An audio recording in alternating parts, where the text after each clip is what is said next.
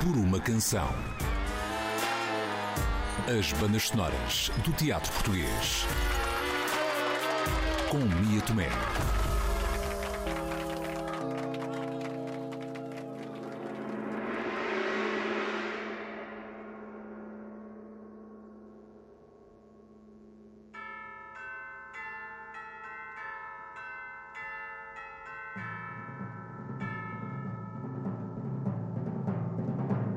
Preparados para um momento épico?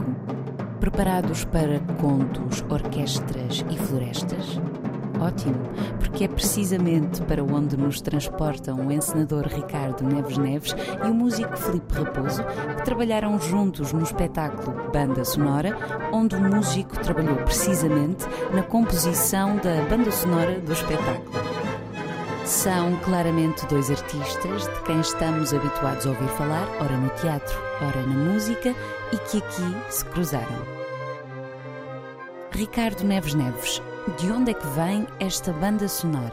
O espetáculo Banda Sonora chama-se Banda Sonora porque no início, ainda antes de sabermos qual é que era o conteúdo do, do, do, espetáculo, a única coisa que nós sabíamos é que íamos ter uma vertente musical e sonora muito forte e muito presente um, em que, para além da música original do Filipe Raposo, sabíamos que íamos também ter uma orquestra de 34 instrumentos, da Orquestra Metropolitana de Lisboa, uh, com o maestro Cesário Costa, seis atrizes que cantam, uh, a sonoplastia do Sérgio Delgado e a direção vocal do João Henriques.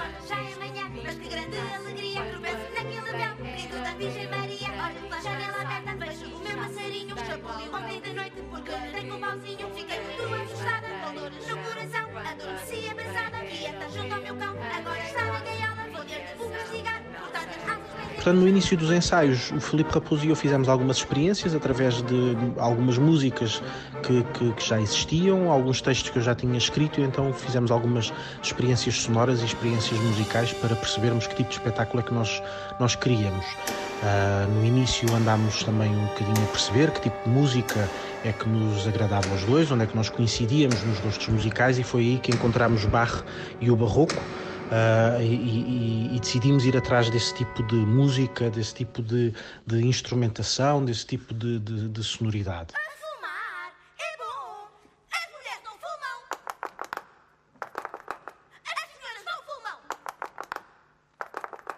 É interessante que a referência de Barre surja neste espetáculo, que explora o mundo da infância e da liberdade da palavra, ele que falava da música também como uma forma de renovação da alma.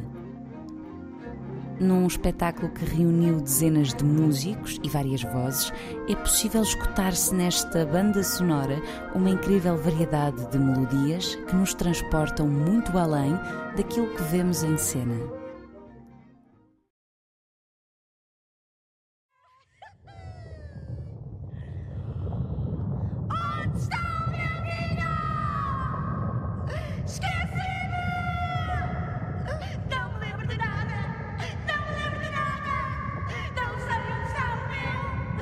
O diálogo entre o compositor e o encenador foi uma das ferramentas mais preciosas deste processo, onde a música e o texto foram escritos simultaneamente. Uma espécie de ping-pong criativo, onde as melodias foram compostas por cima das letras, mas também o contrário. Aqui explorou-se o universo da fantasia, das histórias, da perversidade infantil, mas também o universo do medo. Esse buraco passou o colchão e a madeira da cama, passou o ar entre a cama e o chão e, por fim, abriu um buraco de 7 metros de profundidade. Mas estreito e sem eco. E a minha avó disse: Pequenina, és tão pequenina, tão perfeitinha, não podia ter desejado uma netinha mais bonita. Não podia ter desejado uma netinha tão linda. Nem nos sonhos imaginei uma netinha tão linda, tão pequenina, tão pequenina a minha netinha. Num elenco de atrizes cantoras, como é que Felipe Raposo pensou a construção destas canções? Nestes processos de escrita, obviamente que uh, é muito importante pensar nos atores, neste caso nas atrizes, uh, que estavam uh, presentes. Eram seis atrizes, com características vocais muito próprias, duas vozes, diria, num registro de mezzo-soprano, soprano, duas vozes num registro de alto e outras duas vozes num registro alto, mas mais grave ainda. Um, e isto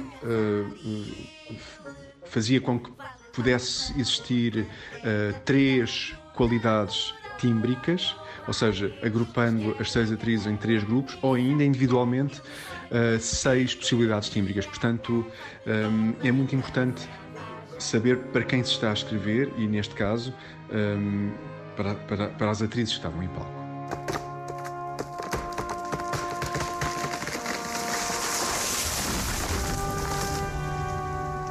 Com muito trabalho de casa feito por todas as partes, esta criação contou com apenas dois meses de trabalho e viveu dos impulsos e da urgência de ser construído.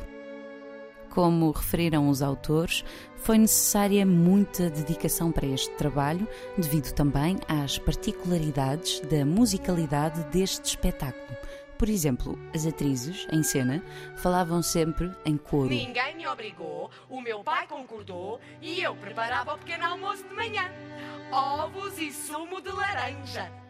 De laranjas que eu espremia. Laranjas que eu tinha ido comprar ao supermercado. Ao escutar as composições de banda sonora, sentimos que estas estão revestidas de referências cinematográficas. Uma das premissas do Ricardo Neves Neves é que uh, a peça pudesse estar num híbrido entre aquilo que é o teatro e o cinema. Uh, e neste caso a música, obviamente, colaborou, não apenas a música, obviamente o cenário também, os figurinos, mas a, a, música de facto acaba por também conduzir o espectador para este imaginário fantástico. E neste caso obviamente, enquanto amante de cinema, há, há referências incontornáveis daquilo que são uh, as bandas sonoras uh, de referência, não é? Um, Estou-me a lembrar do Danny Elfman. Uh, colabora com o Tim Burton.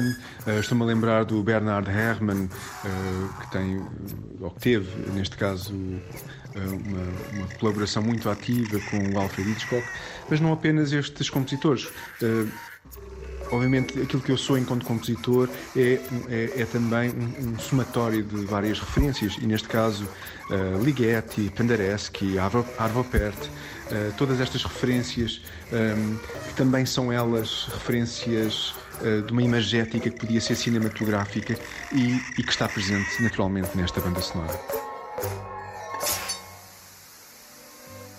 Cinema, teatro, bar Danny Elfman, metáforas, uma floresta noturna, um maestro, uma orquestra, vozes, contos mais ou menos tradicionais, são tudo peças de um enorme puzzle que também chegou aos ouvidos da plateia.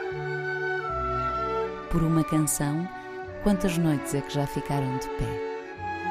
Até ao próximo episódio.